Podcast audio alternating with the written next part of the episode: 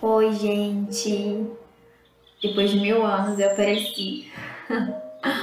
Vim falar um pouquinho. É, esse podcast foi muito pedido, muito, muito pedido mesmo. Há mais de um ano que eu não posto. É, me tornei mãe em 2021, no início de 2021, mas é, em 2020, né, fiquei grávida, então é, é bem, bem desafiador. E o primeiro ano como mãe foi mais desafiador ainda. Então, aos poucos eu tô retornando, tentando me reencontrar também, né? E hoje eu tive um tempinho e recebi uma mensagem assim. E eu falei, ah, vou falar um pouquinho, né? Não escrevi nenhum roteiro, não, não pensei em nada específico. Só uma coisa que eu já queria mesmo falar há algum tempo sobre um um relato de uma projeção astral que eu tive, que foi de um, um auxílio a um espírito que desencarnou, e que eu acho muito interessante como aconteceu, e, e, e eu acho que pode ajudar outras pessoas também, de alguma forma. Então, talvez não seja um, um episódio muito longo, nem muito com muitos assuntos interessantes, mas eu senti, eu sempre sigo o que eu sinto, e eu, eu acho que quando a gente segue é, essa intuição que vem e fala, vai, vai lá e fala, a gente tende a dar certo, né? Então, que possa tocar o coração de vocês de alguma forma. É um relato assim, muito pessoal, mas eu senti mesmo de compartilhar. E aí, é, o que, que aconteceu, né? Eu me tornei mãe, como eu disse, e nesse período de maternidade, puerpério, quem a mãe não entende, a gente fica muito imerso só nisso. Então, não é que eu me afastei da espiritualidade, mas o meu foco estava em outra coisa, né? Na minha filha, meu bebê, em cuidar de uma vida que depende 100% de mim. Então, meio que as minhas projeções, os meus contatos, eles diminuíram um pouco, tudo bem, eu senti que seria assim mesmo, mas a todo tempo eu senti a proteção espiritual, os guias, é, os meus sonhos diminuíram muito depois que eu não dormia. e agora que tenho voltado, né, e aconteceu esse relato há alguns meses já. Então deixa eu tentar explicar para vocês. Eu tenho um amigo, um amigo assim, um conhecido, que na infância foi um amigo de infância mesmo, que cresceu assim junto comigo, com os meus irmãos, é vizinho. E só que a vida passou e assim, a gente nunca teve muita afinidade de conversar nem nada, a gente se conhecia, se cumprimentava. E, e aí em julho, ele, ele da minha idade, assim, 27 anos, ele pegou Covid. E ele não, ainda não tinha saído das vacinas. E assim, um menino super saudável, né? Super, super saudável, nunca, nunca teve nada. E aí ele internou, foi para o hospital, enfim, ele desencarnou.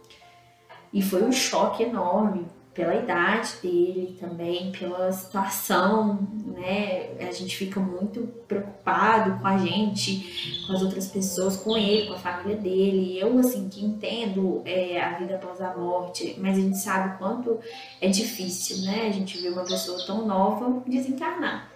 Por mais que a gente saiba que, mas que eu saiba principalmente que é só uma passagem, que ele está continuando o caminho dele, que ele tem outros planos e que, enfim, é, é um choque por toda a situação.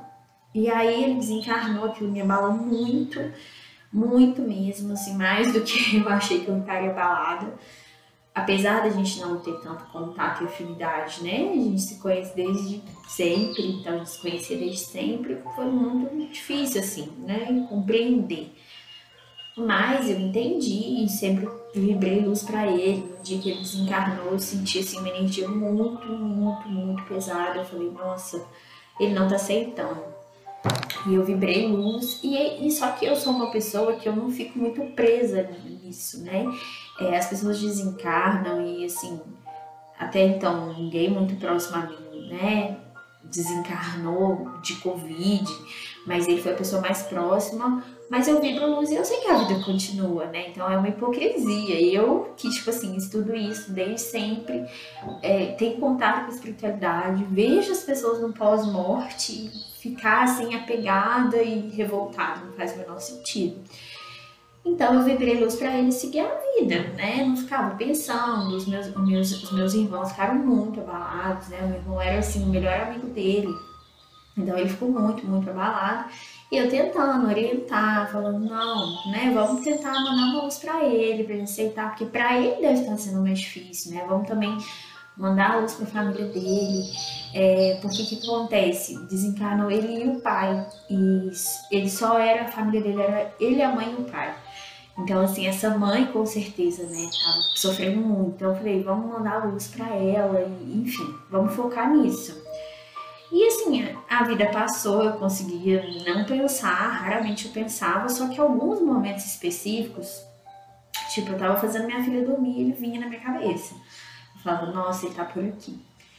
E aí eu falava, né, segue seu caminho, sabe? Tá tudo bem, as coisas acontecem como elas têm que acontecer, eu sei que é difícil. Tentava conversar mentalmente, porque eu sabia que ele tava ali. Né? Do nada vinha a imagem dele na minha cabeça, eu falava, ele tá aqui. E eu sabia que era com a permissão dos mentores, porque não chega até a gente sem a permissão dos mentores. É, eles estão nos protegendo, a gente não tá desamparado sozinho, não.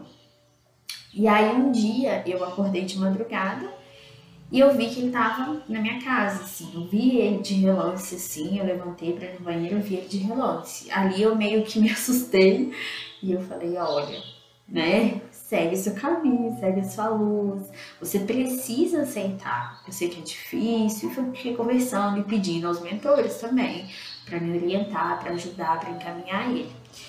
E aí passou alguns dias, acho que mais de mês também. E aí um dia eu saí do corpo, já era de manhã, cedo, assim, tipo umas seis e pouco da manhã. É, eu sei porque eu tinha amamentado minha filha, eu tinha visto a hora no relógio, e aí no, no, que eu dormi novamente, eu saí imediatamente do corpo e fui pro portão da minha casa. Então já me vi acordada no portão da minha casa, e, e eu, alguma coisa falou para eu sair do, do, lado de fora de casa. Então eu abri o portão. Quando eu abri o portão, ele estava sentado na calçada, em frente, na rua de frente da minha casa de cabeça baixa, com o boné que ele tinha, com a roupa que ele usava, de cabeça baixa. Naquilo, quem já fez projeção astral sabe, né, que é extremamente real, que a consciência que a gente tem no corpo não chega perto da consciência que a gente tem fora do corpo. É uma consciência muito, muito forte, a gente se sente extremamente vivo. Então, na hora que eu vi ele de frente, é, eu falei, nossa, o meu impulso foi voltar Falei, não, eu não quero ver, eu quero voltar, eu não quero lidar com isso. Né? Coisas da, da gente, né? Que quando a gente se depara né, com uma situação assim, a gente acaba indo pelo instinto da proteção mesmo. Só que aí ele me chamou, ele me chamou e ele falou assim, Thaisa, sou eu, sou eu, eu tô vivo.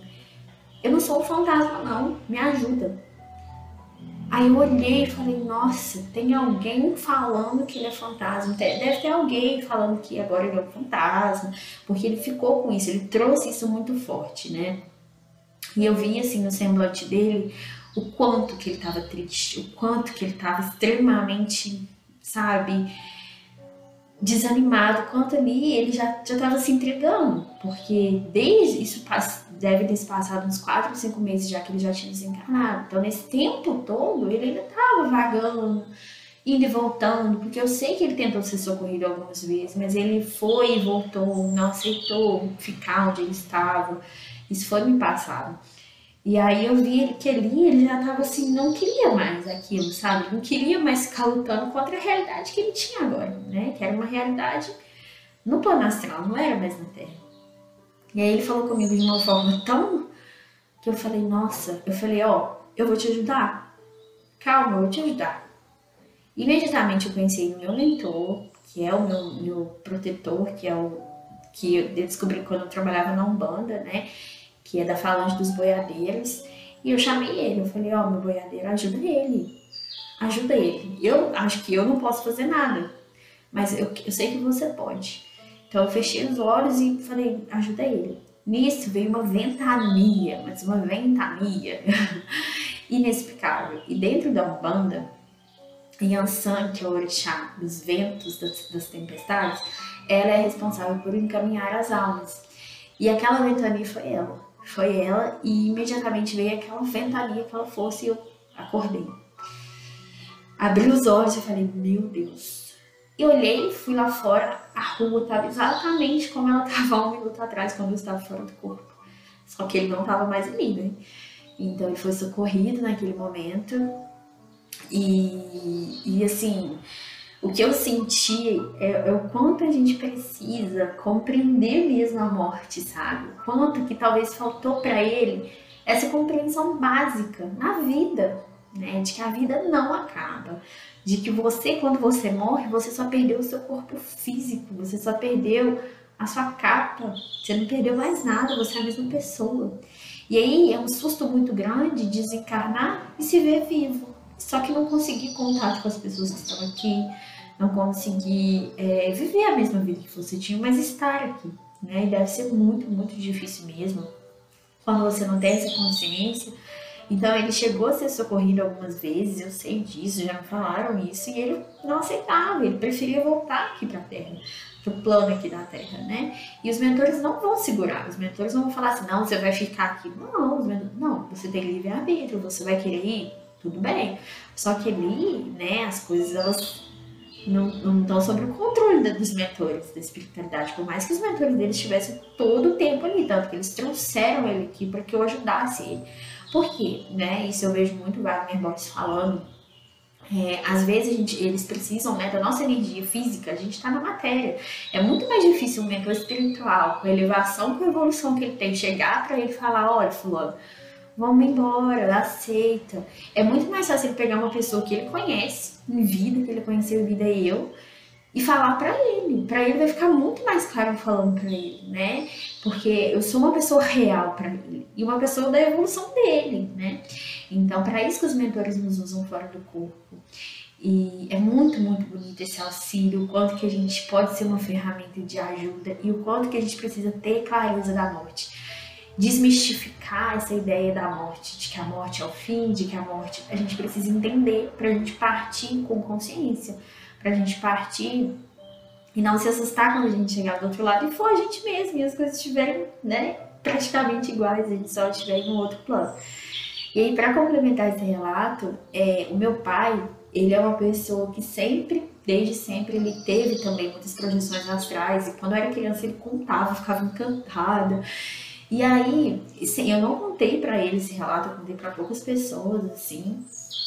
E aí, alguns dias depois, ele me mandou uma mensagem, falou: "Filho, eu quero te contar uma coisa que aconteceu comigo, para ver o que você acha". Meu pai, ele, ele tem essas profissões, mas ele não é ligado, assim, nessas coisas, sabe? Então, ele sempre comenta, assim, comigo. Ele falou, olha, Thais, eu vi, não vou falar o nome dele, mas eu, eu saí do corpo e eu tava num, num, numa colônia espiritual um lugar muito lindo, muito verde. Eu tava andando e tinha um mentor do meu lado, mas eu não conseguia ver esse mentor. E ele tava me mostrando as pessoas ali, as pessoas conversando, vivendo normal. E aí meu pai falou que em certo momento ele ouviu alguém chamando ele. E uma voz chamando ele. Quando ele olhou, era o pai desse amigo meu, que faleceu também, né? Que desencarnou também. Na mesma época que ele, por Covid também. E aí esse pai ele virou pra mim e falou assim, ó, oh, falou com meu pai, ó, oh, aqui, você sabe do fulano? Você sabe do meu filho? Você sabe onde ele tá? Eu não tô conseguindo achar ele aqui. Eu já procurei ele, mas eu não tô achando. Você sabe onde ele tá? Você sabe me falar? Aí meu pai falou que olhou, pensou assim, não, eu não sei. Mas que o mentor falou com ele assim, fala para ele que o filho dele ainda não tá preparado para estar tá aqui. Aí meu pai falou, olha, eu acho que seu filho ainda não tá muito preparado para estar tá aqui onde você tá, mas em breve vocês vão se ver. E aí meu pai falou que imediatamente o mentor puxou ele e ele estava numa zona muito escura, num lugar muito, muito estranho, com energia muito baixa. E ele viu, né, o nosso amigo lá. E aí o mentor falou para ele, viu, olha onde que ele tá. Ele não aceitou, né? Então ele tá aqui, ele tá revoltado. É por isso que eles ainda não podem se encontrar. E aí meu pai voltou pro corpo e me contou isso. Então, assim, aí o que, que eu penso, né? É, tudo conectado e o quanto que a gente aqui, a gente, o quanto que a nossa vida, a gente, nossos pensamentos faz diferença também, né? Para ajudar essas almas. O quanto que às vezes a gente vibrar uma raiva, uma revolta, ficar chamando a pessoa, o quanto isso atrapalha ela, porque esse amigo, ele é uma pessoa que todo mundo ficou tão chocado que ninguém aceita o desencarne dele, né? O pai dele também, mas às vezes o pai dele, por ser uma pessoa mais velha, tudo as pessoas conseguem aceitar mais. Mas um menino muito jovem, super saudável, ninguém aceita. E aí todo mundo fica vibrando na revolta. E aquela revolta atinge ele, ele sente aquilo. E ele é puxado para o plano da terra para ficar aqui olhando as pessoas vivendo e ficar mais revoltado ainda. Então é um looping, né?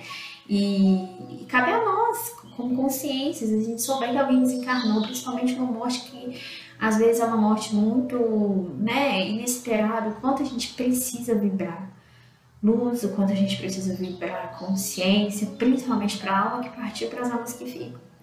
Né? Então, assim, deixe também como recado o quanto que a espiritualidade ela tá com a gente o tempo todo, quanto a gente tem proteção, o quanto a gente é usado para ajudar as pessoas e o quanto a gente não tá sozinho. O quanto a gente, essa vida é só uma passagem, gente. Essa vida é só um pedacinho, um pedacinho muito pequeno e curto do nosso caminho aqui né? E que a gente possa partir para outro plano em algum momento com consciência, com inteligência, sabendo que, que só é um recomeço, né? Eu sei que é difícil, não é para não sofrer, para ficar frio e falar, nossa, morreu tudo bem. Não, a gente sente, a gente é humano, mas é, é, é, é, ter essa consciência de que em algum momento a gente vai se ver, vai se reencontrar e essa alma só recomeçou o caminho dela em outro lugar. Então, acho que é isso que eu queria compartilhar esse relato e deixar essa reflexão também, né? Para que a gente, sempre que a gente souber que alguém partiu, principalmente uma morte inesperada, que a gente possa ser o pontinho de luz que essa alma precisa lá do outro lado, porque faz muita diferença, muita mesmo.